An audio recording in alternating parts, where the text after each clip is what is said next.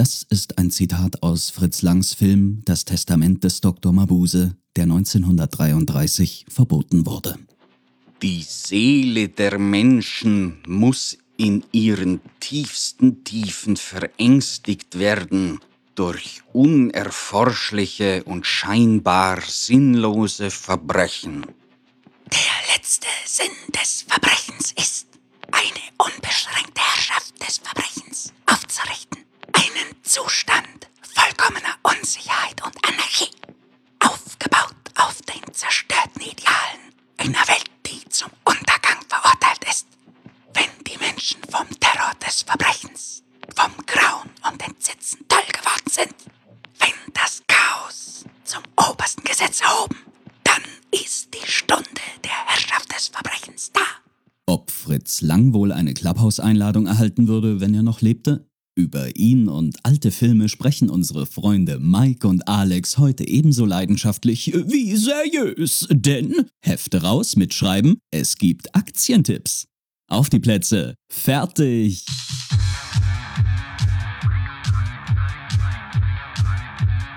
Zart wie Kruppstahl. Mit Mike und Alex. Folge Nummer 39. Ja, so einmal kurz zum Affen gemacht auf dein Kommando. Schön. Nee, also ich bin ja gerade so ein bisschen in dem, in dem Modus, dass ich immer, wenn irgendwas passiert, gleich ein Video dazu mache, weil ja, irgendwas muss, muss man ja tun mit seiner Zeit und deswegen bin ich jetzt so jeden zweiten Tag dabei, ein Video rauszuballern. Ja, aber ist doch gut. Ähm, Warum nicht? Macht's doch. Äh Nö, läuft auch. Läuft auch irgendwie. Na, ich hatte immer, ich hatte immer die Jahre vorher Angst, dass ich die Leute damit nerve. Aber scheinbar äh, ja, honoriert das YouTube. Also, das ist natürlich für äh, heutzutage nennt man es ja Influencer, ist das eine komische emotionale Grundstimmung, Angst zu haben, die Leute zu nerven. ich, also, weißt du, was ich meine? Ich bin ja auch ein komischer Influencer, würde ich sagen. Ich bin ja auch nicht so, wie, wie das so der YouTube-Space, sage ich mal, sich wünscht. Das ist, also ich habe ja. da, ich habe mich da immer sehr unpassend gefühlt in den Reihen also, der der anderen ja, also YouTuber. Angst zu haben, die Leute zu nerven als Influencer, das ist so wie so ein tierfreundlicher Fleischer oder wie ein Konflikt scheuer Türsteher oder sowas. Ich versuche halt nur äh, nicht das über, über alle Maßen zu auszureizen. Hm. Meine ist, ja, na, ist, ja, ist ja richtig, dass man da so ein Gefühl entwickelt. Ist schon, glaube ich, ganz gut, auf jeden Fall. Aber meistens liegt die Grenze noch viel weiter jenseits von dem, was man denkt, dass erträglich ist. Ne? Also wenn man im Showbusiness was gelernt hat, dann ja, das stimmt. Ähm, dann ist es das. Also wenn man gedacht hat, irgendwie hat sich ja ganz oft gedacht, nee, Alter, das ist zu doof, das kannst du jetzt nicht bringen. Und eine Woche später kommt der größte Trottel mit genau der Nummer um die Ecke und fährt da einen riesen Erfolg ein. Das passiert oft sowas. Ja, das, das stimmt. das stimmt, das stimmt allerdings. Apropos Social Media Trends, bist du denn bei Clubhouse, Mike? Ähm, also ich. Oder ist das, ist das bis jetzt komplett an dir vorbeigegangen? Nee, das ist überhaupt nicht an mir vorbeigegangen, weil ich ja als auch, äh, wie soll ich sagen, geringfügig an Datenschutzrecht interessiert bin, damit oft was zu tun habe, ist das schon echt eine neue Qualität. Ne? Also wer sich da anmeldet, Halleluja. Also da ist ja, weiß ich nicht, WhatsApp eine Charity-Organisation dagegen. Okay, erklär mal, was, also ich, ich hab's nicht, ich habe auch kein iPhone, deswegen weiß ich auch nicht, was da jetzt ja, also die ballern wirklich quasi komplett alles, was auf deinem Handy erreichbar ist ballern die sich rein, dann ist es halt eine Beta-Version, von der keiner weiß, was da demnächst noch passieren wird, ne? Mit, keine Ahnung, bezahlen und allen möglichen Scheiß und so weiter. Und ähm, ja, selbst die Datenschutzerklärung irgendwie, das liest sich wie eine, also da ist eine Bauanleitung von Ikea konkreter. Äh, ich habe äh, Bekannte bei Verbraucherschutzzentralen und so, mit denen hatte ich mal kurz drüber geredet. Also die wenigen Leute, die sich äh, da auskennen und so modern auf dem Stand sind bei den Verbraucherschutzzentralen, die sagen da wirklich auch, das ist echt übel. Und ich frage mich auch, wenn jetzt wie, keine Ahnung, wie Herr Amtor oder Bodo Ramelow und so weiter wenn die da auf Clubhouse rumhantieren, das machen die ja hoffentlich nicht mit ihrem Diensthandy, oder? Finde ich schon krass. Also wer, wer sich da anmeldet, also das sollte man sich wirklich ein paar Mal überlegen. Im Ernst. Ich muss auch ganz ehrlich sagen, ich weiß nicht, was ich davon halten soll, dass alle die politischen Amtsträger, die jetzt auf Teufel komm raus hip erscheinen und im Volke Akzeptanz mhm. generieren wollen, ob dieses Aufspringen auf Social Media, jeden Social Media Trend wirklich eine gute Strategie nee, ist. Das, aber vor allem auch, auch bei, bei, bei Clubhouse, ne, da habe ich jetzt quasi von der Installation ja. und der Zustimmung, die du da gibst, geredet. Ähm, was da passiert bei der App, während du da was machst, äh, da reden wir ja noch gar nicht drüber. Ne? Ähm, da wird gesagt, ja, es darf nicht aufgezeichnet werden, bleibt alles äh, intern oder irgendwie. Ähm, wird aber trotzdem. Erstens wird es das trotzdem. Zweitens zeichnen die das zeitweise auf mit Verschlüsselungstechniken, von denen sie gar nicht offenlegen, was das ist, wofür sie das überhaupt mal benutzen wollen und so weiter. Drittens kommt mir das immer so ein bisschen vor. Also ich weiß nicht, in der DDR, da wurde auch immer so von so creepy Pionierleitern und, und Politiklehrern berichtet, die so den Kindern gesagt haben, na los, kommt, ihr kennt doch bestimmt einen DDR-Witz, erzählt mal. Und was erzählt denn der Papa zu Hause? Das bleibt doch bei uns ne, so eine Atmosphäre zu schaffen, die scheinbar behüteter Raum ist. Und ähm, ähm, dann hm, jetzt hm. äh, siehe Ramelow, ich meine, beeindruckender 10 Level Candy Crush in einer Telefonkonferenz zu, zu, zu stemmen, das musst du erst mal schaffen. Aber ähm, da so eine Atmosphäre zu schaffen, die einen ins Plaudern bringt mit, mit versicherter Vertraulichkeit und dann wird doch alles breit getreten und aufgezeichnet, ist äh, absolut unterirdisch. Also das sind für mich Stasi-Methoden, die halt privatwirtschaftlich ausgewertet werden. Ne? Und, also ich ähm, würde behaupten, dass wir da, was, was das angeht, ja schon ein Stückchen weiter sind, technologisch bedingt. Ja, ja, absolut. Aber hier ist nochmal extra dieser Anstrich. Ne? Also gerade diese, ja, wie soll ich sagen, das ist ja ein Bedürfnis, sich mit solchen Technologien auszutauschen, ohne dass alles total zugänglich ist und dass diese und man will diese Vertraulichkeit hergestellt haben, das wird hier zugesichert und dann trotzdem mit Füßen getreten. Das ist, finde ich, eine ganz neue Qualität. Und dann kommt natürlich noch bei raus, dass dann mittels solcher Medien, was da wie bei Ramelow jetzt, äh, dass da auch nur die Hälfte publiziert wird und das, was den, den Medien halt passt, was eine geile Schlagzeile macht, ein Zitat auch noch völlig aus dem Zusammenhang gerissen. Ne? Also äh, muss ich mein Bodo mal verteidigen hier. So, und, und, wie lässt sich jetzt Amtor verteidigen? Da hat irgendwas gesungen, ne? Wir müssen ja politisch neutral bleiben, Mike. Wir müssen ja politisch das aus abwägen. Du, Amtor, Amtor ist nicht zu verteidigen. Also der ist quasi, weiß ich nicht, Berlin in den letzten Märzwochen. Das, kann, also, das ist nicht zu verteidigen. Nee. Nicht nur optisch. Nicht nur, nicht nur optisch, nee. Also ähm, da habe ich auch, ähm, gut, das ist ja jetzt nicht besonders ehrenrührig, was er da gemacht hat. Er macht sich ja regelmäßig zur Pfeile.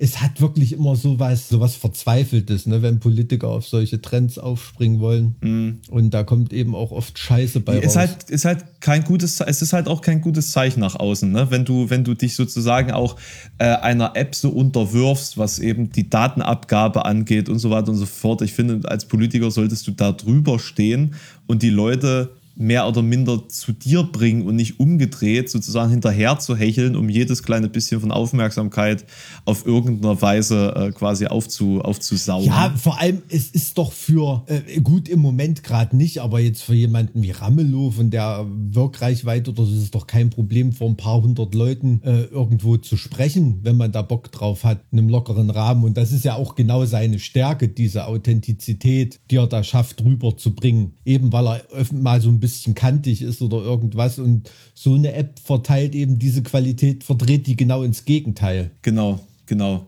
genau. Die ist halt die Frage, warum nicht einfach ein eigener Podcast oder wieso, wieso gerade gerade das? Und ich muss sagen, ich habe ähm wieso kann ich dir sagen, weil da offensichtlich medienmäßig in der Staatskanzlei nur Heinis beschäftigt sind oder oder wie, was ist denn die weibliche Form von Heini? Despektierlich gemeint, Heina. ich weiß es nicht.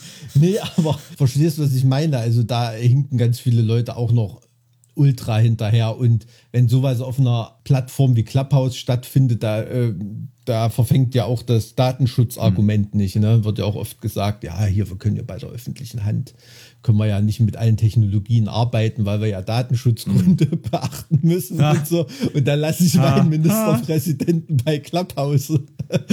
ne? Also das ist schon lustig. Also ich muss, ich muss sagen, am, am, also wirklich passend zusammengefasst hat das Sophia Tomalla in einem Post. Was? Ja, ja, ja, ohne, ohne Witz, ohne Witz. Das muss ich jetzt hier einfach mal äh, zitieren, weil es so schön politisch unkorrekt zusammengefasst ist. Mhm. Also was, was sie von Clubhouse hält, ja, nix. Für mich ein möchte gern hyper äh, elitäres Medium für Pseudo-Intellektuelle. Sorry, aber ich brauche keine dreieinhalbtausend seitiges Handbuch für Jogginghosen oder die tägliche Morgenroutine. Ich stehe einfach auf und mache mir einen Kaffee. Punkt. Damit ist die Thematik für mich erledigt. Es sei denn, ich habe morgens zwei Stunden Zeit, mir zuzuhören, was andere morgens von Meditation halten oder ob die Kaltdusche besser ist als die warme. Erklärt mit 500 Fachbegriffen. Habe ich aber nicht. Und auch wenn Clubhouse-Fans das nicht hören wollen, der Hype um Clubhouse ist spätestens dann verflogen, wenn Prominente oder viele Influencer, für einige sprechen ohne Filter eh nicht gedacht, sich von der Plattform wieder verabschieden. Und wann werden sie, sie sich davon wieder verabschieden, wenn sie für Sprechen wieder bezahlt werden, sobald der Lockdown wieder vorbei ist? Klingt erstmal leider brachial, ist aber so. Wenn die ersten Hate-Speech-Räume äh, geben sollte, dann ist ganz zappenduster. Hinzu kommt die Maximalgrenze von 5000 Zuhörern. Das mag vielleicht am Anfang ganz nett sein, hat für Leute, die aber viel Reichweite möchten und brauchen keinen Mehrwert. Wenn die Macher das ändern sollen und die Räume für 500.000 offen sind, ja, schaue ich vielleicht nochmal vorbei. Genau, bla bla bla. Fakt ist, ich sehe das ganz genauso. Das ist im Endeffekt LinkedIn in Sprache. Hat die das alles auf dem Handy getippt? Ich hoffe nicht. Da sitzt ja immer noch auf dem Klo. Ich, die kann das bestimmt ganz schnell tippen. Die ist da bestimmt Profi drin. Mm, mm. Ist ja auch. Ja, äh, aber kann ich, kann ich absolut nachvollziehen aus ihrer Sicht, dass das so. Nee, also ich meine, sa sa sagen wir es mal so: äh, Wir haben zart wie Krupschei ja auch mehr Zuhörer. Wollen wir auch gegen Clubhouse? nee, also Clubhouse würde uns da limitieren, absolut. Also. Ja, genau. Also ich sehe das jetzt genau. Ja, ist doch so. Da, da, lachst du, als ob wir hier hinsichtlich unserer Zuschauerzahl lügen würden. Also Zuschauer Hörer, haben wir null. Hörer. Weil ich dich gerade sehe, deshalb sorry, ich bin da. Ja, also an alle Zuhörer, ihr verpasst da jetzt nichts, äh, wenn gar ihr uns nix. nicht seht. Nee, also. Gar nichts. Also, Alex sieht heute aus wie die Milka Lila Kuh. Das ist blau. Das ist nur äh, von der Farbe irgendwie verzerrt. Ach so. Das ist, es ist blau, nur die Lichtstrahlen reflektieren das zu mir in so einer blöden Art und Weise, dass es gar ja, nicht Ja, erinnert euch aussieht. doch mal an dieses Social Media Phänomen mit dem Kleid. Hä? Wo die Frage war, ob das blau, äh, blau-gold so. ist oder weiß-braun oder whatever. Mhm. Und dann die Lichteinstrahlung den Unterschied gemacht hat eben dieses Phänomen könntet ihr hier auch betrachten, falls ihr es sehen könntet. Aber könnt ihr nicht, deswegen. Also vielleicht fehlt euch dadurch doch was. Ne? Also das Ambiente. Äh, Mike hat beispielsweise aufgeräumt in seinem Büro. Umgeräumt. Umgeräumt, aufgeräumt. Ich sitze vor einer anderen Wand. Ja, ne, ist schon, ist, schon, ist schon richtig. Aber dein lila Mikrofon passt da super dazu. Das ist auch blau. Ist auch, ja, hab's geahnt. Ich, hab, ich hab's geahnt. Nee, aber seit wann ist denn dieser Clubhouse-Hype da in der Welt? Also, ich kenne, tue ich das vielleicht drei Wochen, hm. vielleicht. Hm dass ich davon gehört habe. Ah, okay. Ja, man wird ja. auch jeden Tag gefragt, warum, warum bist du nicht da? Äh, vielleicht, weil ich keine Apple-Produkte habe.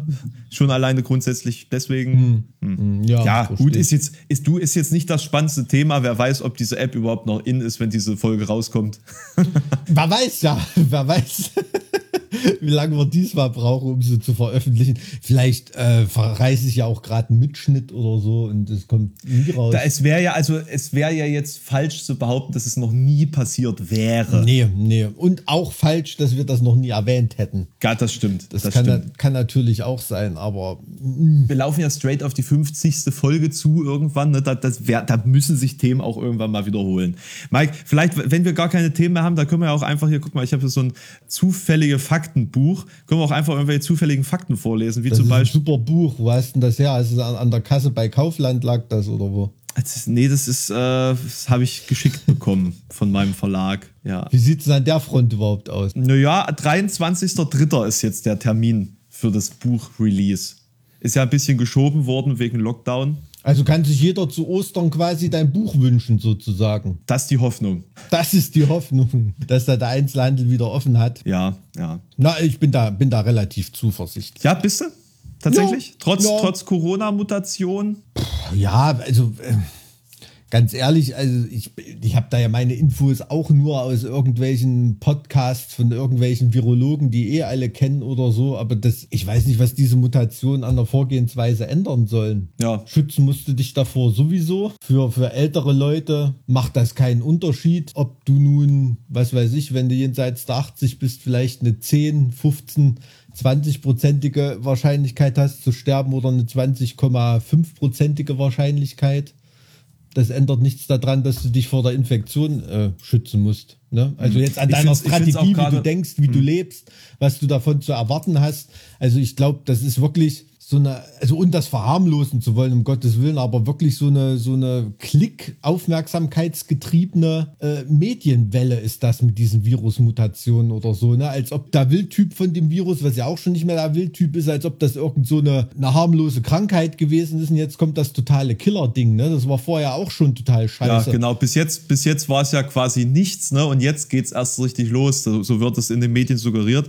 Aber es wird ja auch in der Regierung so besprochen.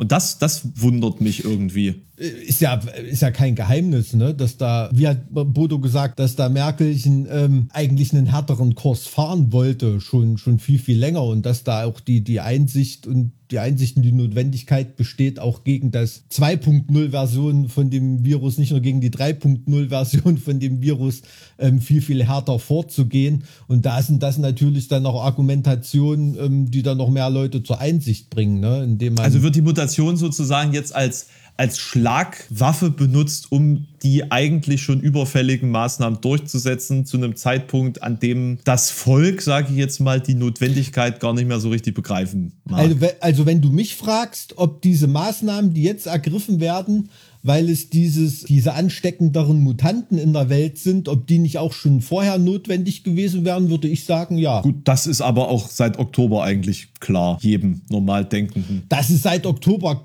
ja, was heißt klar? Ich glaube nicht, dass das jedem so klar ist. Also wenn ich mal im Kaufland so rumgucke, glaube ich nicht, dass das jedem so klar ist. Du darfst doch nicht immer nur diese Kaufland ein. Ich bin jetzt mittlerweile auch Kaufland-Einkäufer geworden. Du, das ist mein Kontakt zur Welt. Da, da sehe ich, das ist mein Fenster in die Gesellschaft dort. Also irgendwie, das ist immer für mich so das Bild.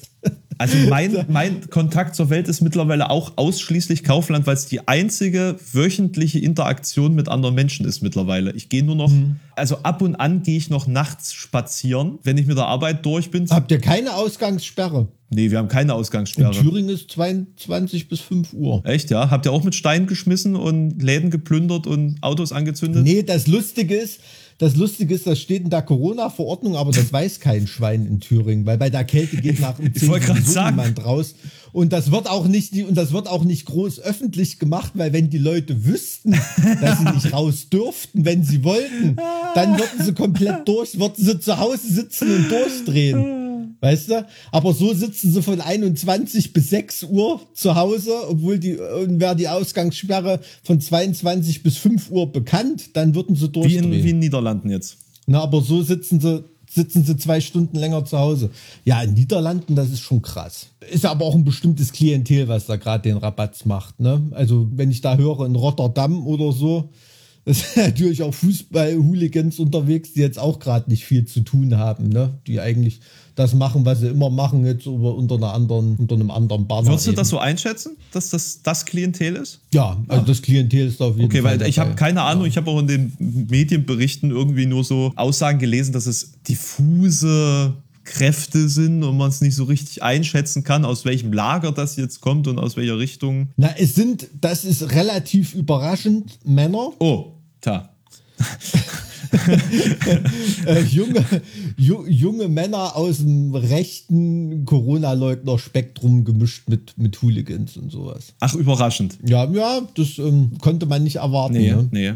Nee. Ja, und was geht da jetzt? Wie entwickelt sich das jetzt? Gibt es da neue, ja, gibt's da neue Trends? Ja, ich weiß nicht, in Niederlanden ist jetzt, glaube ich, gerade so ein bisschen, ähm, ist da nicht eh bald irgendwann Wahl? Deshalb ist ja auch hm. die Regierung zurückgetreten in einem großmütigen Akt irgendwie ein paar Wochen, bevor sowieso die Regierungszeit endet. Ich glaube, da bringen sich dann halt immer bestimmte, wie soll man sagen, Strömungen in Stellung vor, vor irgendwie einer Wahl. Ne? Und die Regierung oder die, die da gerade im Amt sind, das Sagen haben, die, die wollen sich da natürlich auch nicht in die Suppe spucken lassen und dass es so aussieht, als ob da irgendwie ihnen die Kontrolle entgleitet. Das ist dann immer so, das siehst du ja auch in, auch in Deutschland, wie unterschiedlich da Politiker reagieren. Das ist ja auch die Seuche bei dieser Ministerpräsidentenkonferenz, dass da Ramelow und da Kretschmann, ähm, die, die stehen halt kurz vor Wahlen irgendwie, ne? Die, die reagieren da ganz anders auf die Volksseele als jemand, der sich gerade erst irgendwie seinen Wahlsieg abgeholt hat und da fest im Sattel sitzt in seinem Bundesland und sowieso nicht mhm. viele Infektionsfälle hat. Das ist halt zum Kotzen, dass da Politiker wirklich nicht problemgetrieben, sondern machtgetrieben sind bei solchen Entscheidungen. Und oft. wieder Überraschung. Wieder Überraschung,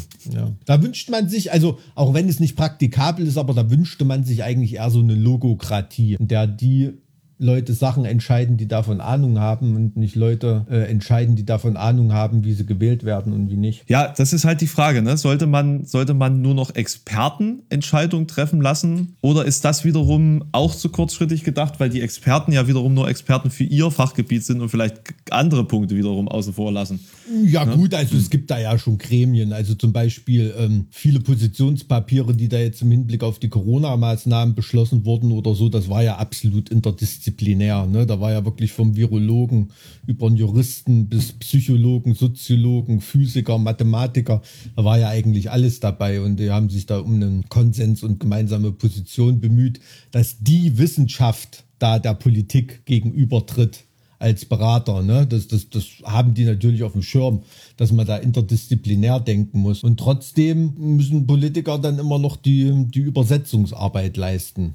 Ne? Das ist ja auch nicht immer negativ, wenn man eins zu eins wissenschaftliche Standpunkte irgendwie umsetzt. Das ist dann sicherlich auch im negativen Sinne manchmal Politik am Volk vorbei, die aber offensichtlich manchmal notwendig ist. Würde ich auch behaupten. Ne? Das Problem mhm. ist ja, dass man auch sich dummerweise auch der irrationalen Menge irgendwo andienen muss. Ne? Man regiert ja nicht über die hinweg, denen man nicht zutraut, diese, diese wissenschaftlichen Entscheidungen nachvollziehen zu können. Nein, also wenn du dich als Demokraten bezeichnest, ist das, ist das ja ganz klar. Das haben wir ja schon oft gehabt, das Thema, dass ja. da auch der in ja. deinen Augen komplett unproduktive Vollidiot äh, genauso äh, das gleiche Stimmgewicht haben muss wie. In den Staaten ist es ja anders. Wenn du da einmal vom von diesem äh, raubtierhaften Justizsystem erwischt worden bist, dann ist deine Stimme ja weg.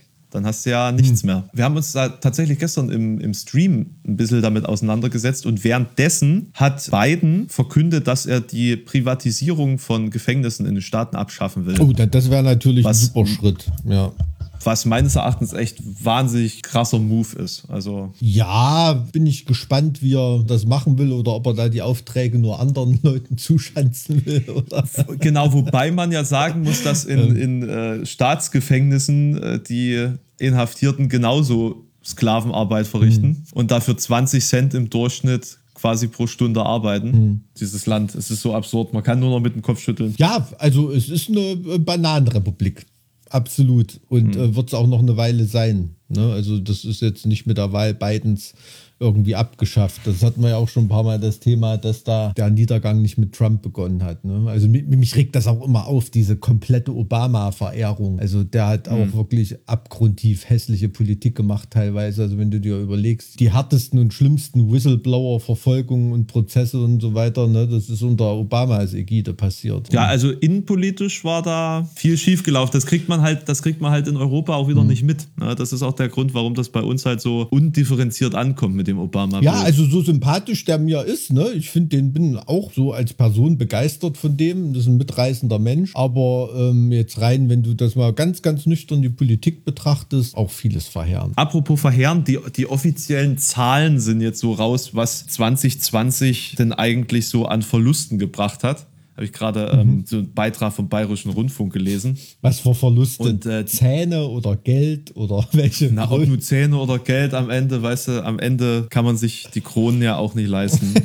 die man dann bräuchte. 200 Milliarden Euro hat die Kulturbranche in Europa verloren und der Live-Markt hat 90% Einbußen. Hm. Äh, also mit, das habe ich gelesen mit den 90 Prozent, ja, hm. ja. Also vor allem hm. Bühne und Musik. Ja, ne? Musik, ähm, Musik auch generell nochmal äh, ziemlich, hm. auch Royalties. Ja, das, ja klar, hängt natürlich auch zusammen, weil du auch durch, durch Live-Einnahmen Royalties ja, generierst. Disco oder. Nö, das ist schon, das ist schon absolut verheerend. Ne? Also mit solchen Verlustmargen sollte, obwohl, also, ich meine, wenn du überlegst, was der Scheuer mit einer Unterschrift unter Maut Heiratvertrag für, für Geld in die Luft pustet oder so, ne? Ähm, wenn man das als Hilfsgelder ausgezahlt hätte in einen anderen Topf, ähm, dann wäre auch schon, äh, schon eine Menge geholfen. Ne? Also sind, man muss ja auch mal einen Respekt haben vor diesen Zahlen. Ne? Eine Milliarde, eine Million, was für große Zahlen das sind. In einem Staatsmaßstab, da denkt man immer, ja, eine Milliarde, was soll das irgendwie sein? Ne? Aber das sind schon Summen, die mhm. da Wirtschaftskraft von mehreren großen Unternehmen entsprechen. Ja, das ist nur ein Viertel von, vom Wert von Tesla. Ne? Hm. Also Tesla ist jetzt 800 Milliarden Dollar wert. Einfach so. Weiß gar nicht, aber Apple, Apple sind doch die Führer, oder? Äh, lass mich mal ganz kurz gucken, wie es gerade um Tesla steht. Nee, äh, 669 Milliarden. Apple ist jetzt 2 Billionen US-Dollar wert. Mhm. Das ist so krank. Wie gesagt, mehr wert als alle Unternehmen im DAX zusammen. Ne? Was, ich, was ich daran halt krass finde, ist, wenn man zum Beispiel sich mal die Frage stellt, wie viel Mercedes wert ist. Hm. 25 Milliarden. Ja, klar, es sind, sind Börsenwerte. Ne? Das ist ja im ja. Prinzip Monopoly. Ja.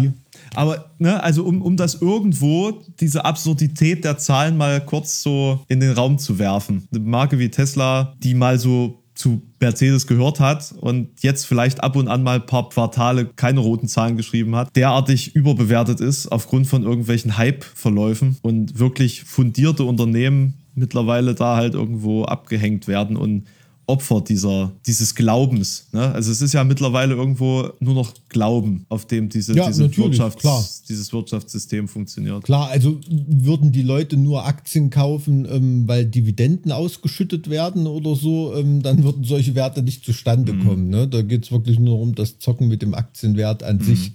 Ne? Sonst würdest du dir natürlich ein solides äh, Unternehmen aussuchen.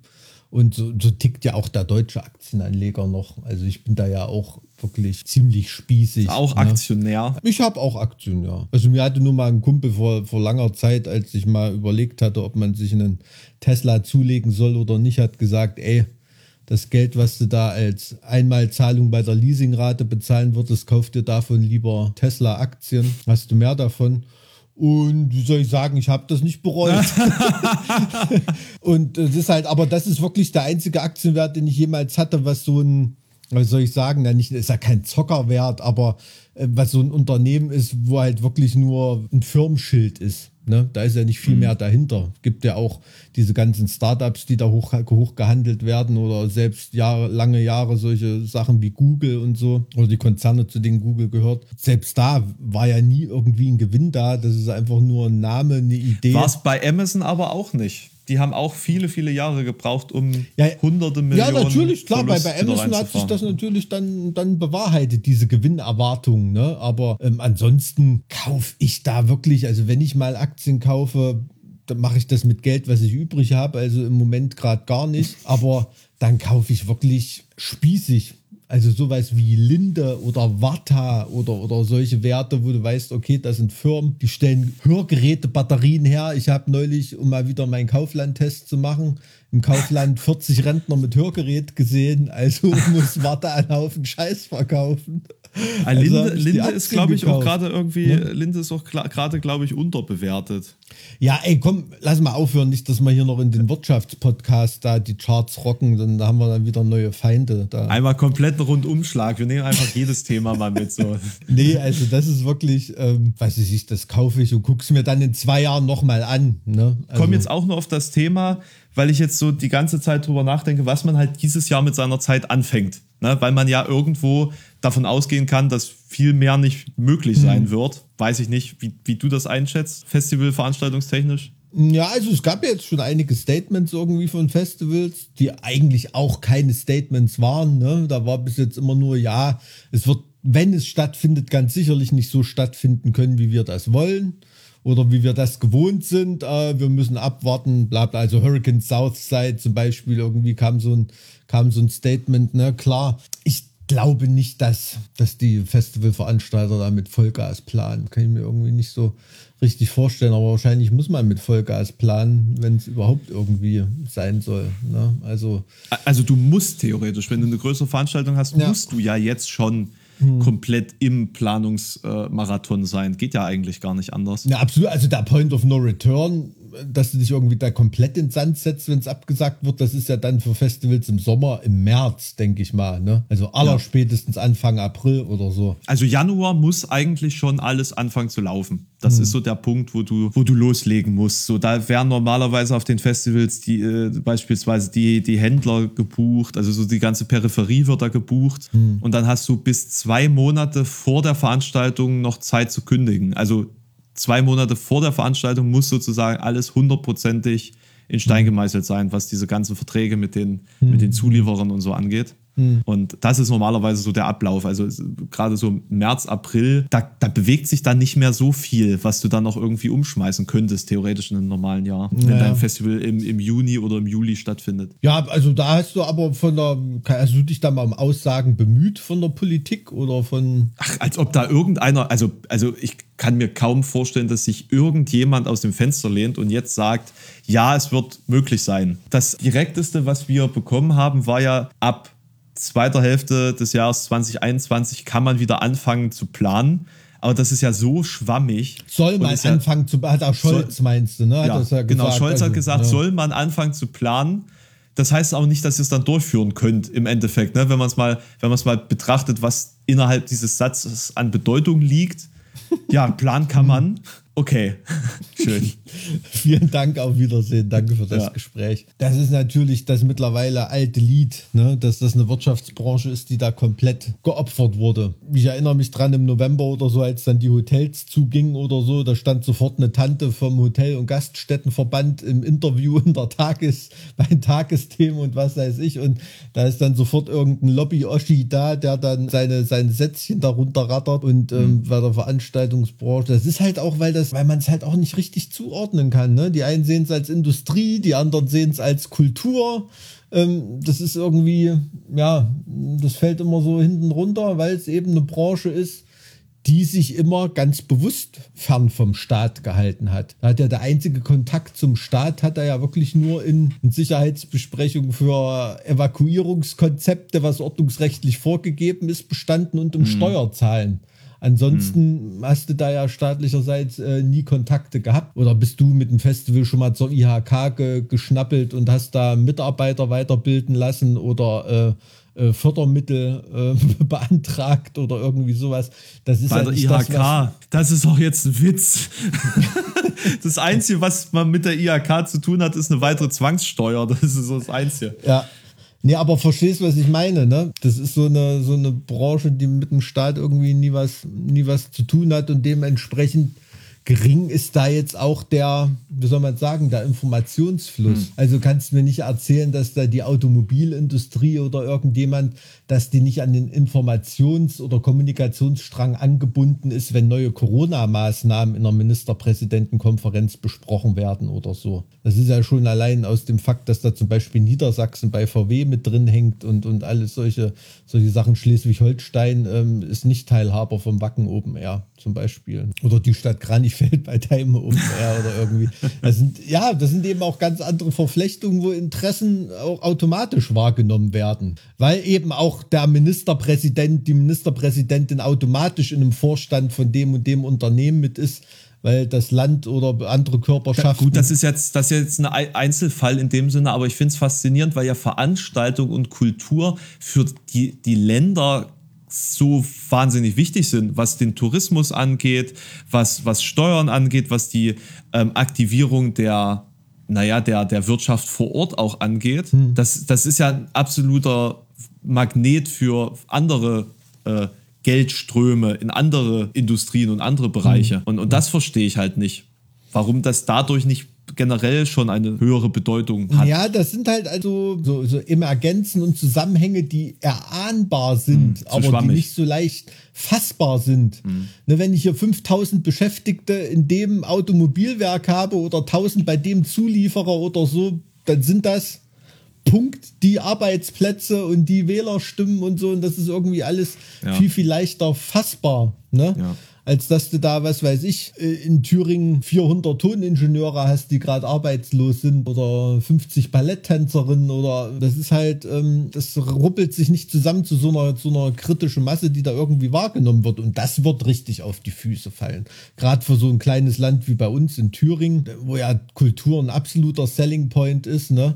Und man denkt immer, die denken immer nur, die machen die, die Touristenzahlen äh, mit ihren Nationaltheatern und den Bestimmt. ganzen staatlichen geförderten äh, Kulturkladderadatsch, der auch wichtig ist.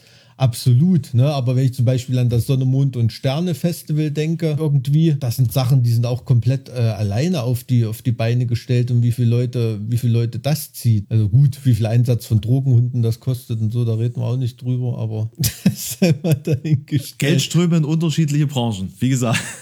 Ja, ja. Wir sind heute sehr wirtschaftlich dabei, Mike. So generell, oder? Ja, wie gesagt, wir müssen aufpassen, dass wir nicht in die Wirtschaftssparte. Hast du noch irgendwas Musikalisches beizusteuern, dass wir uns da in der Musiksparte halten? Da steigen wir übrigens gerade wieder auf in dem Podcast-Charts ein bisschen. Wirklich? Ja. Das ist aber schön zu sehen. Dann haben gerade alle anderen scheinbar keinen Bock, was zu produzieren. Ja, das kann nicht an unserer enormen Qualitätssteigerung liegen. Das denke ich auch irgendwie. Also was mir musikalisch sauer aufgestoßen ist, das war, da habe ich mal reingeschaut, dein Video mit den deutschen Rockbands und da also Nena völlig unerwähnt zu lassen, das ist, finde ich, ignorant. Also Nena, naja, Nena ist halt neue deutsche Welle. Ich meine, Nina Hagen ist so ein Punkt, die hätte ich vielleicht erwähnen müssen. Ja, was heißt neue deutsche Welle? Also 99 Luftballons ist ja eindeutig Punkrock. So wurde das auch immer verkauft. Aha. Echt? Ja, also so war in den USA wurde das als Punkrock wahrgenommen. Also das habe ich beim besten, also das merke ich bei dem Song beim besten Willen nicht. Und das ist na, nach wie vor einer der bekanntesten bekanntesten deutschen Rocksongs, Punksongs. Also, dass in, du ja ein kleiner Nena-Fan bist, das wussten wir ja schon in einem anderen Podcast, wo du dann Fehlinformation, Fake News verbreitet hast. Ja. ja. Also aus, aus rein emotionaler Sicht hat dir Nena gefehlt neben Tonsteine Scherben und den Scorpions. Tonsteine Scherben fand ich cool, dass es dabei ist. Auf jeden ich Fall. Ich fand es sehr schade, dass ähm, ich kein Footage zu diesem Auftritt gefunden habe. Zu dem ersten Auftritt von Tonsteine Scherben, wo dann am Ende die Bühne gebrannt ja. hat. ja, das ist immer, also das Problem haben ja selbst wir. Also wenn wir jetzt über bestimmte Sachen reden, die halt, äh, was weiß ich, Ende der 90er, Anfang der 2000er an, äh, stattgefunden haben. Mhm. Und man hat so, na, da muss es doch Videos oder Fotos geben. Aber es war einfach noch eine Zeit, wo nicht jeder Idiot mit einem mit dem Handy rumgerannt ist, ne? Und zu Tonsteine Scherbenzeiten, da in 70ern, 80ern schon gar nicht. Aber eigentlich, ne? eigentlich doch Und, besser. Man äh, konnte ein, einfach mal die Sau rauslassen, ohne dass es jemand später wirklich beweisen konnte. Absolut. Absolut. Und so entstehen natürlich auch Legenden und, und Erzählungen, die natürlich mit jedem Weitertragen immer größer werden, als wenn da so ein profanes Video auf YouTube zu sehen ist und man sieht, es war vielleicht ein Viertel von dem, was es mittlerweile in der Erzählung an Ausmaßen angenommen hat, ein bestimmtes Ereignis. Ja, also wo, wo es natürlich keine zwei Meinungen gibt, ist äh, Scorpions, ist klar, ne? Das fand ich natürlich völlig treffend. Nee, aber äh, ist natürlich, also fand ich ein interessantes Video, wo man, wo man drüber diskutieren kann. Haben wir, ne? haben wir gar keine Themen mehr, dass wir jetzt meine Videos analysieren müssen im Podcast oder was? Mich hat das letztens interessiert. Also. Das ist halt wieder nur. ich habe übrigens letztens zum ersten Mal ich, äh, gut, ich weiß nicht, ob es zum ersten Mal tatsächlich ein Fritz Lang-Film war, könnte aber sein. Äh, M, eine Stadt sucht einen Mörder geschaut. Und ich glaube, das war sogar noch vor der Machtergreifung der Nazis, ne? 33, 31, irgendwie sowas? Das sagt mir gar nicht. Also die Machtergreifung sagt mir schon was, was du jetzt gerade erzählt. Mit, ähm, Habe ich schon mal was von gehört. Aber mit äh, Fritz Lang oder so, nee, das sagt mir gar nichts. Ach, das ist ja überraschend. Nee, das war ja das, also de, der deutsche Filmpapst in der, in der goldenen Ära des deutschen Films, als der deutsche Film noch Weltruhm hatte. Ne, und also ich kenne nur diesen noch. heiligen Gral Metropolis und, und mhm. sowas. Ne? War, der nicht, äh, war der nicht auch von Fritz Lang? Ich weiß es nicht, keine Ahnung. Also ich bin nicht, ich bin überhaupt kein Filmfachmann. Ich weiß es nicht. Ich gucke Bud Spencer und Olsenbande und dann wird es schon dünn. Äh, wus wusstest du eigentlich, dass Terence Hill eigentlich den Terminator spielen sollte? Ja, ernsthaft? Ja. Äh, was vor Arnold Schwarzenegger ja. oder was? Nee, das wusste ich nicht. Das ist krass, oder? Krass. Wusstest du, ah. dass Terence Hill sächsische Wurzeln hat? Äh, wusstest du, dass meine Oma mit dem in die Grundschule gegangen ist? In Sachsen oder was?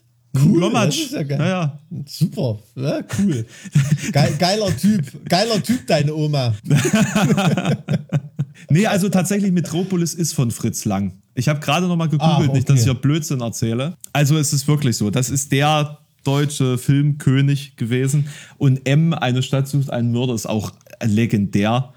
Ah, ähm, okay. und, und da geht es tatsächlich um das Thema Selbstjustiz. M ist sozusagen ein Kindermörder und Vergewaltiger. Nee, Vergewaltiger weiß ich glaube ich gar nicht. Ich glaube nur Kindermörder. Der aber geistig, also der ist fertig. Der hat halt einfach Dämonen, die ihn dazu anleiten, Kinder zu töten. Mhm. Und du hast dann sozusagen die vereinte Berliner Untergrundgesellschaft, die ihn dann vor ein Standgericht stellt hm. und ähm, ihn quasi umlegen will nach diesem Gericht. Und da stellt sich dann halt ganz groß die Frage, ist Lynchjustiz eben gut hm. oder nicht? Hm. So in, in hm. Fällen wie, also in so einem klaren Fall, es ist jemand, der Kinder umbringt. So. Und hm. das Ende des Filmes ist, dass er tatsächlich vor Gericht gebracht wird, weil die Polizei kurz vor Ende dieses Standgerichts da eintrifft und ihn inhaftiert. Man erfährt nicht, wie er dann verknackt wird, was da am Ende passiert, aber man, äh, das ist sozusagen dann das Ende, dass er dann der, der richtigen Justiz vorgestellt wird. Fand ich ziemlich modern, immer noch. Also es ist ein Thema, das, glaube ich, nie alt wird. So die Frage staatliche und, und äh, übergeordnete Justiz versus Volkszorn im Endeffekt. Ne? Und in einer anderen ja. abgewandelten Art und Weise hast du das heutzutage ja auch noch. Aber worauf ich hinaus wollte. Ich finde es faszinierend, wie sehr sich Medien seitdem verändert haben. Also die Art und Weise, wie Medien produziert werden, auch von, von der Geschwindigkeit der Eindrücke, die auf einen einprasseln, mhm. wie, wie schnell Szenen passieren, wie schnell Ausdrücke um die Ohren gehauen werden müssen bei den, bei den Zuschauern. Ich hatte das, also ganz besonders krass ist mir das aufgefallen beim, bei der letzten Star Wars-Episode. Es gab mhm. keine Minute, in der nicht gesprochen oder geballert wurde. Hm, hm. Keine einzige. Das, das ist eigentlich das, was, was Star Wars immer ausgemacht hat, dass du diese Weiten hattest, die da eröffnet wurden, diese Atmosphäre dadurch, dass du siehst, was in dieser Weite passiert, in dieser fremden Welt mit diesen fremden Kreaturen oder Robotern whatever, das war immer so ein Teil von, von Star Wars und das ist bei Mandalorian beispielsweise, ist das glücklicherweise wieder so. Und da war das ganz heftig angepasst an, an die Art und Weise, wie wir jetzt auf, auf Social Media beispielsweise Medien konsumieren. Ähm, bestes Beispiel TikTok. Die Videos sind nur noch 20 Sekunden, wenn überhaupt. Da mhm. wird alles reingepresst und fertig. Und alles andere ist dann zu lang zu langwierig, zu langweilig für die Zuschauer. Ja, ja, ich verstehe, klar, aber das ist gerade bei dem Star Wars, das ist natürlich auch so, weil da mittlerweile so viel rumanimiert wird und mittlerweile sind die Leute, die das sowas animieren, die denken da halt nicht wie früher, äh, wie die Kameraleute, ne, die da in hm. Bildern denken und in Szenen, Einstellungen, sondern die denken halt wie Computerspieldesigner. Ne? Hm. Das hm. ist wirklich hm. bam, bam, bam. Da geben, also für mich ist so ein äh, Cut, den, den ich so in der Ästhetik ganz stark wahrgenommen habe, ist, als ich das erste Mal die Born-Identität, den Film gesehen habe. Ne? Habe ich nie gesehen. Diese, diese komplett, also das war so der erste Actionfilm oder einer der ersten Actionfilme, wo so diese wackeligen Verfolgungsjagden, wo wirklich viele Szenen so in einem, einem Rutsch scheinbar gedreht so diese, sind. Diese wackelig hinterhergerannt, mhm. zack, zack, zack, die Prügelszenen und so. Und auf einmal sahen auch die James Bond-Filme so aus, die ganzen anderen Actionfilme sahen so aus und das war so ein, so ein Dauerfeuer an, an Schnitten und an Action irgendwie.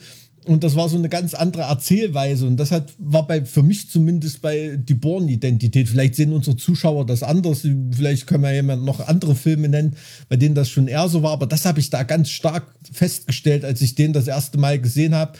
Da saß ich danach da wusste ich nicht, ob ich gerade einen epileptischen Anfall hatte oder irgendwie sowas. Ne? Also das war wirklich ein, ein riesen Eindrücklichkeit, die da auf dich eingeballert ist. Und du musst dir halt, schau dir mal, was früher der Inbegriff von Action war, schau dir mal einen Schimanski-Tatort heute an, da, da, schläfst du ein. Oder schau dir ja? mal einen James Bond an von damals. Die sind, also, boah. Ja. Also eigentlich dürften die gar nicht mehr gezeigt werden. Das ist eigentlich nur noch Sexismus der Film. Das ist unfassbar. Diese Filme Absolut, haben kein, keine ja. Handlung, außer irgendwas mit Frauen anzustellen.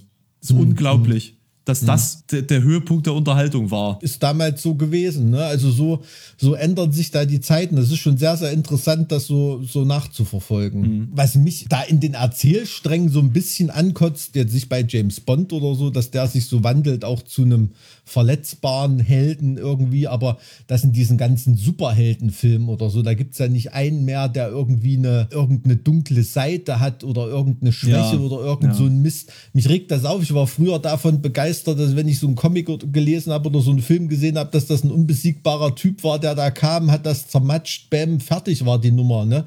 Demnächst hat Batman wahrscheinlich noch Potenzprobleme oder irgendwas. Ne? Also das ist, verstehst du, was ich meine?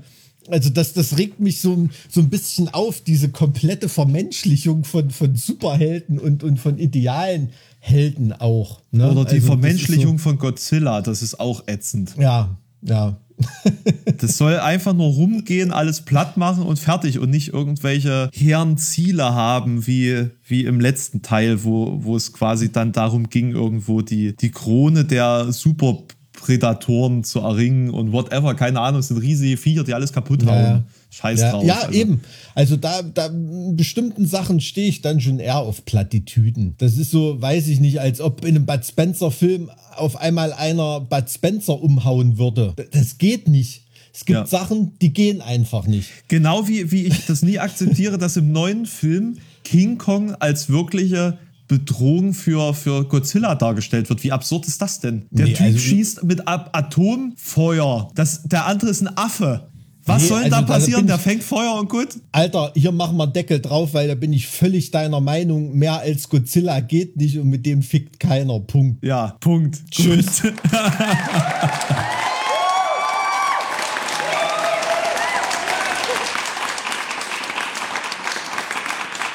Oh, ein, ein Punkt habe ich tatsächlich noch. Interessante Thematik aus Dänemark. Nicht nachweisbar einvernehmlicher Sex ist jetzt Vergewaltigung in Dänemark. Ich glaube, wie in Norwegen seit ein paar Jahren. In Schweden. In, in Schweden. Schweden, in Schweden, mhm. genau. Mhm. Und äh, da ist jetzt eine App auf den Markt gekommen, um dann sozusagen im, in einem Zeitraum von 24 Stunden Einvernehmlichkeit für einmal Sex damit abzugleichen. Und dann wird dann sozusagen in der App dann der Vertrag unterzeichnet und der gilt dann für einmal Sex in 24 Stunden. Grundsätzlich mein erster Gedanke, das ist ja ein bisschen wenig für 24 einmal Stunden. Einmal Sex in 24 Stunden. Naja, kommt drauf an, wie lange. Ne? ja, es gibt Berichte von Groupies, die sagen, die sind von, von Mick Jagger äh, zwei Tage lang durch die Bettwäsche gejagt worden, ne? Ich, ich weiß es nicht, aber also das ist natürlich für mich als Juristen eine erfrischend pragmatische Lösung, das quasi so auf Vertragsbasis stattfinden zu lassen. Es klingt natürlich komplett weltfremd und bescheuert, aber ganz ehrlich, wenn dadurch ein beschissener Vergewaltiger mehr zu Recht verurteilt wird, dann ist es das wert. Äh, also In diesem Nachrichtenbeitrag steht aber, dass Juristen gemeint haben, dass es sowieso schwierig wird, eine, also auf Grundlage einer App so ein vertragliches Verhältnis irgendwie vor Gericht rechtlich geltend machen zu können. Ja, das wird schwierig, klar, aber es ist äh, äh, vertraglich schon, aber es geht einfach um diesen Akt der Zustimmung und den nachzuweisen dürfte dadurch eher leichter werden, als wenn es sowas gar nicht gibt. Aber würde oder? das nicht bedeuten, dass quasi im Gegenteil, wenn das nicht vorliegt und das sozusagen nur mündlich erfolgt ist, alles im Nachhinein als Vergewaltigung ausgelegt werden kann? Nein, das denke ich nicht. Also das, das wäre dann sozusagen, also im deutschen Recht würdest du dann von einer, von einer Formvorschrift für einen Vertrag reden, ne? so ähnlich wie du einen Grundstückskaufvertrag beim Notar machen Na, musst oder ein Schenkungsvertrag schriftlich sein Dieses muss. Feld darf nun beackert werden, ist ja im Endeffekt dasselbe. ja, ja, wenn man so, wenn man so biblisch ausdrücken möchte.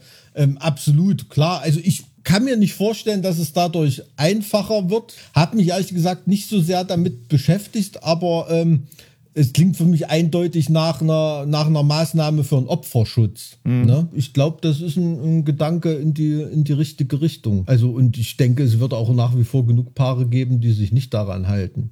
Es heißt ja nicht, dass du ohne App jetzt keinen Sex haben darfst oder so. Wohingegen du kein Grundstück kaufen darfst und dass du beim ich, Vertrag war. Äh, ich finde es halt warst. interessant, dass der Gedanke am nächsten liegt, eine App dazu zu machen. Also das, ich finde, das lässt tief blicken irgendwie so in das Verhältnis von Menschen zu Social Media und, und Medien und, und, und, Apps und generell so. Hm. Ich glaube, ja, ich glaube, es lässt auch sehr tief in die zwischenmenschlichen hm. Abgründe blicken. Da, das auch, das auch, ne? dass es nicht darum geht, ne? äh, was ja eigentlich mit so einem Gesetz bewirkt werden soll, dass man die Achtsamkeit im Dialog, im Zwischenmenschlichen, im, im Lesen von Zeichen, sage ich mal, auch irgendwo lernen muss, dass man sozusagen auf, auf den Konsent ja generell erstmal in jedem, in jedem Fall finden und, und erreichen muss. Nee, der erste Gedanke ist, aha, das, dieser nervige Aufwand wird jetzt durch eine App einfacher gemacht. Sehr gut weiter zurück zum, zum Alltag. Ja, also hast du so eine App mal angeguckt? Wie sieht denn das aus? Ja, du hast einen zweiseitigen Vertrag, in dem du dann quasi dein Otto drunter setzt. Das wird dann gespeichert und. Was steht in so einem Vertrag? Kann leider kein Dänisch. Sei froh. ähm, die, Norweger und Schweden machen sich auch immer über Dänisch lustig, also zumindest über gesprochenes Dänisch. Ja. Die sagen immer, das klingt wie Norwegisch mit einer heißen Kartoffel im Mund. Ähm, Können die sich verstehen aber, untereinander? Ja, also, ja, also ich war mal in Aarhus bei einem Satyricon-Konzert und da hat Satyr Norwegisch mit den Leuten geredet und dann hat er dann so gesagt, ja, Norwegisch ist schwierig, oder? Ihr versteht mich nicht so richtig. Und dann haben die Leute so ein paar gelacht irgendwie so. Also die, die verstehen, das ist, glaube ich, so wie Schweizerdeutsch und Deutsch. Hm. Ne? Also wenn sich da jemand, wenn sich da jemand Mühe gibt, also lesen kannst du fast alles. Also ich verstehe auch viel, wenn ich in Dänemark bin, weil, weil ich ja Norwegisch gelernt habe, aber es ist lesen, lesen ist völlig okay und man, man, wenn man weiß, wie andere Sachen anders ausgesprochen werden, dann kommt man auch irgendwie dahinter, aber es ist nicht, ist nicht schön. Also zwischen äh, Norwegen und Schweden mhm. ist einfacher. Also und, und Isländisch dann ist. Das ist ja wieder außerirdisch. Das naja, das ist so das Norwegisch von vor tausend Jahren, ne? Das hat sich nicht groß, so ein Ur, Urwikinger. Na, Isländisch ist so quasi so altes Dänisch oder altes Norwegisch, irgendwie so. Da kann man auch beim Lesen einiges erkennen, aber so Das ist so ein bisschen, als ob man, als ob man sein, sein Oxford-Englisch hat und dann fährt man rüber und plötzlich sprechen sie alle wie Shakespeare. Ja, ja, so Also ungefähr. so original Shakespeare. Also das, ja, na, es ist ja auch in diesem Altenglischen, also da ja. sind dann im da findest du da auch wieder äh, alte Buchstaben wieder und so, ne, da im Isländischen. Das ist schon interessant, wie das alles zusammenhängt. Also da habe ich wirklich nur so eine ganz grobe Ahnung mit diesen alten Sprachen. Hat mich immer wahnsinnig interessiert, aber ich habe es nie auf die Kette gekriegt, das mal äh, zu studieren oder irgendwie zu lernen. Das ist schon wahnsinnig interessant. Da gehört halt leider auch sehr viel Praxis dazu, dass sich das überhaupt lohnt, ne? wenn du das dann nicht regelmäßig sprechen musst oder in deinem, in deinem Alltag irgendwie das verwurzelt ist, dann. Hm. Das ist schon bei Schwedisch und Norwegisch eigentlich total bekloppt, weil da sowieso jeder perfekt Englisch spricht. Ne? Hm. Da kommst du kaum dazu, dass irgendwie. Das ist dann eher mal so zur Partybelustigung, dass du dich mal versuchst, mit ein paar Leuten zu unterhalten. Aber Na, wie, äh, kannst du, kannst du zum, zum Abschluss des heutigen Podcasts doch was auf Norwegisch sagen? Puh, äh, vel, was skal jeg fortelle deg på norsk? Äh, kanskje du er stykk. Um, bedre å avslutte for i dag. Okay? also dann, ihr Lieben, äh, schön, dass ihr da wart. Äh, und, ähm, ha det så länge. Bis dann. Was ist das jetzt eigentlich für ein beschissenes Thema, Mike? Das ist richtig ätzend. Also wirklich, das nervt mich.